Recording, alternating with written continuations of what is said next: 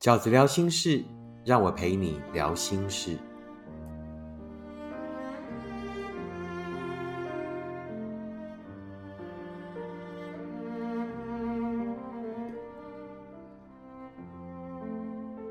大家好，我是饺子。这一期饺子聊心事要聊的题目是什么呢？源自于这一个读者的讯息。他说：“饺子哥，你能不能谈一集？如果算命或神明说我们不合，不会长久，你会怎么看？那你也是喜欢算命的朋友吗？那你也曾经遇到算命的跟你说你跟他不适合，甚至啊，还有人更惨的，就是算命会跟你说啊，你这一辈子姻缘都不会好。你也有这样的困扰吗？你因为很相信算命。”而有这样的困扰过吗？那关于这件事情呢，饺子有四个观点想要跟你分享。我也承认，那我在年轻的时候的确也遇到好几个所谓号称国师哈，因为早年是在演艺圈嘛，好在唱片界，那唱片界呢是很流行算命的，也就是说，唱片圈呢也曾经流行过好几位所谓的国师啊。很多艺人、很多天王天后都给他算过的所谓国师，这样那饺子也给他们算过。我的经验是什么呢？那我的答案是什么呢？我现在的看法是这样啊，就是所有算命的都一样，就是算过去的都比较准，算未来的都很难准。那换句话说，我是某一种程度上我是相信算命的啊，有的人是不相信嘛。那我是相信的，但我认为他们经常算过去比较准，算未来呢就会不准。那理由是什么？我自己呃亲身的参与，那亲眼的看见哦，就是说大多数真的可能带有一些天赋的人，当他们完全没有私心的时候，可能他们的直觉，我认为那个都是直觉啊，也就所谓的天赋会比较准确。可是当他们后来开始有所谓的私欲啊，开始有所谓物质的念头，或者想要对自己好的那个念头产生的时候呢，他的直觉就会开始不准了。也就是所谓算未来会不准的原因。我目前为止对于啊算命啊，对于呢有人告诉你你们不合或者你未来不好啊这件事情的看法，呃有以下四个观点。第一个观点是你可以信神明，但不要相信算命的。那我不晓得你的神明是谁哈？那有的人是啊耶稣啊，哦可能是西方的宗教啊，那有的可能是东方的宗教，东方宗教神明更多，对不对？啊，各式各样的神明，你可以相信神明啊。像饺子就是拜观音，那我每次祈求神明的时候，都是祈求神明给我什么智慧。基本上呢，只要我们拥有了足够的智慧，就会有面对那一些难题的方法跟勇气。我绝对相信，就是说，相信神明的人是比较不会犯错的。可是相信算命的人很容易沦为怎么样物欲的追逐者，那于是呢变得贪婪的更贪婪。那所以呢，我是鼓励大家，如果你是相信神明的话，那我也是相信神明的。很多事情直接去问神明啊，那神明愿意告诉你就告诉你啊，不愿意就不愿意，但不要相信算命的。为什么？大多数的算命，我有两个原因，我后来觉得不要相信算命的。那第一个原因是说，如果他算的很准。那他怎么还会在算命？他应该更多的荣华富贵啊！那有一种说法是啊，算命的都是这样啊，算自己的都不准，算别人的比较准。好，那如果他算别人的很准，他就找一两个有钱人就好了，他就专门服务那一两个有钱人。那个有钱人如果觉得他很准，对不对？你叫他每每一年付他几千万，愿不愿意？当然愿意啊！对有钱人来讲，我付你几千万，就好像这个顾问费一样。可是我可以因为你赚更多的钱，他为什么不愿意？可是有没有这样的算命的？很少，几乎没有。为什么？啊，就是算命的有的都会不准嘛。那尤其是当有私欲的时候，当有私人的期待的时候，那算命的都会跟你讲讲什么？他为什么要帮你算命？他只是要告诉你那个结果吗？没有，所有的算命的都会告诉你可以怎么改运，对不对？那就是接下来的无穷无尽的牵连。所以，我现在已经不找算命的了。你可以有信仰，你可以在心中有你的信仰，因为那个信仰而坚持做一个善良的人，坚持做一个有道德的人。但不要相信算命的，所有的算命都是算过去的很准，算未来的都不会准的。第二个饺子哥想要分享的观点是什么呢？命运是可以改变的。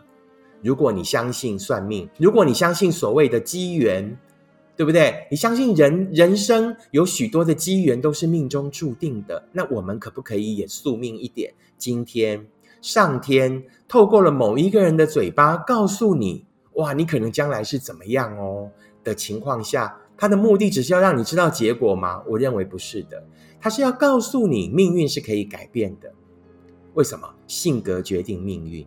很多事情，为什么这一个人他面对的时候是做这样的决定，可是我们却做了这样的决定？为什么有的人就是你看起来比你好运，但是你就没有他拥有的好运？也许是性格使然。当你真的很想要啊，当然我我我不认为你你一定得找到一个人才叫做幸福了。但你如果非得要不可，那有人告诉你。你们不适合。那有人告诉你啊，不适合的原因是什么？还有呢，有人告诉你，接下来的姻缘都不会好。你要把它当成是一个契机，你改变自己的契机。他一定会告诉你，你是因为什么原因？你是因为怎么样不好？那从那个方向去改变。性格决定选择，选择决定命运，好不好？啊，所以呢，贾斯哥第二个要强调给你的观点是什么呢？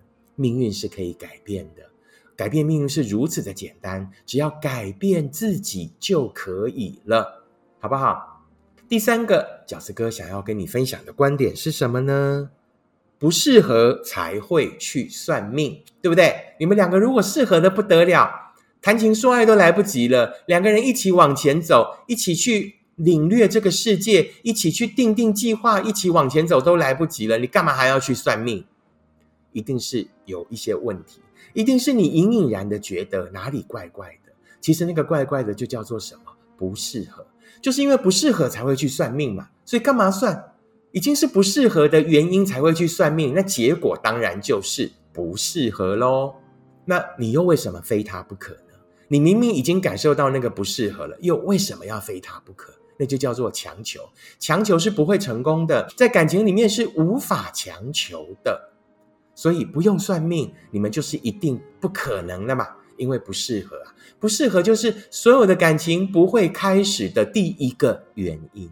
最后一个饺子哥想要跟你分享的观点是什么呢？记得你自己就是自己的神明。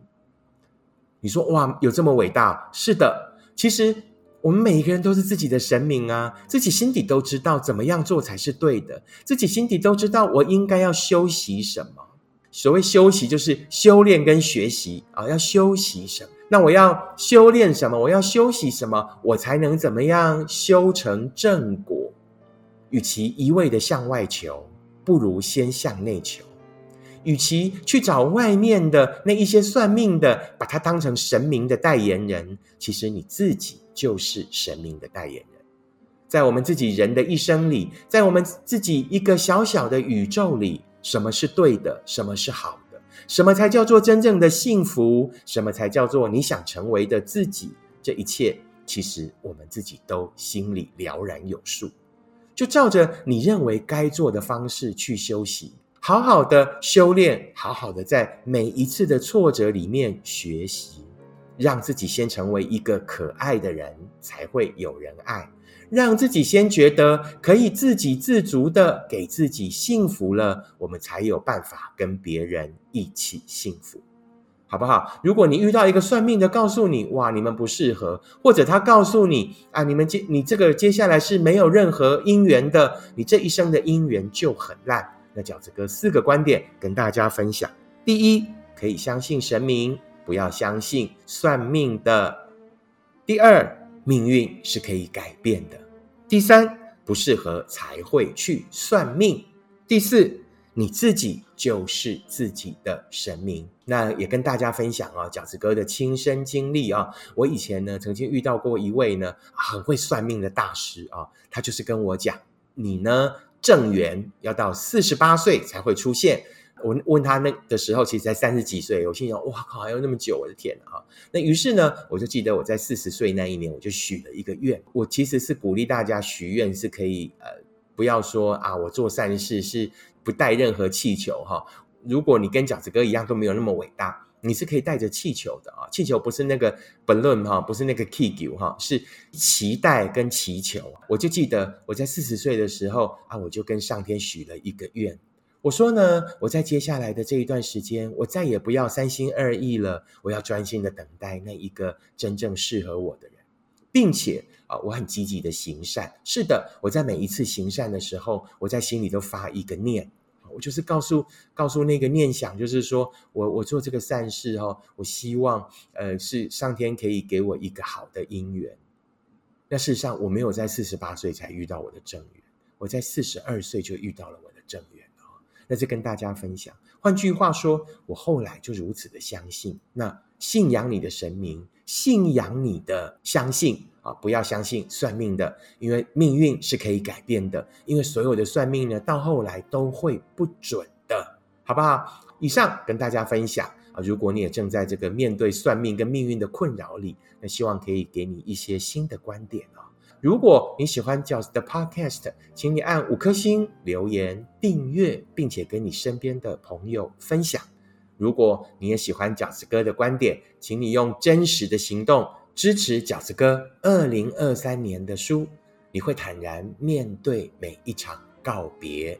我们下次见，拜拜。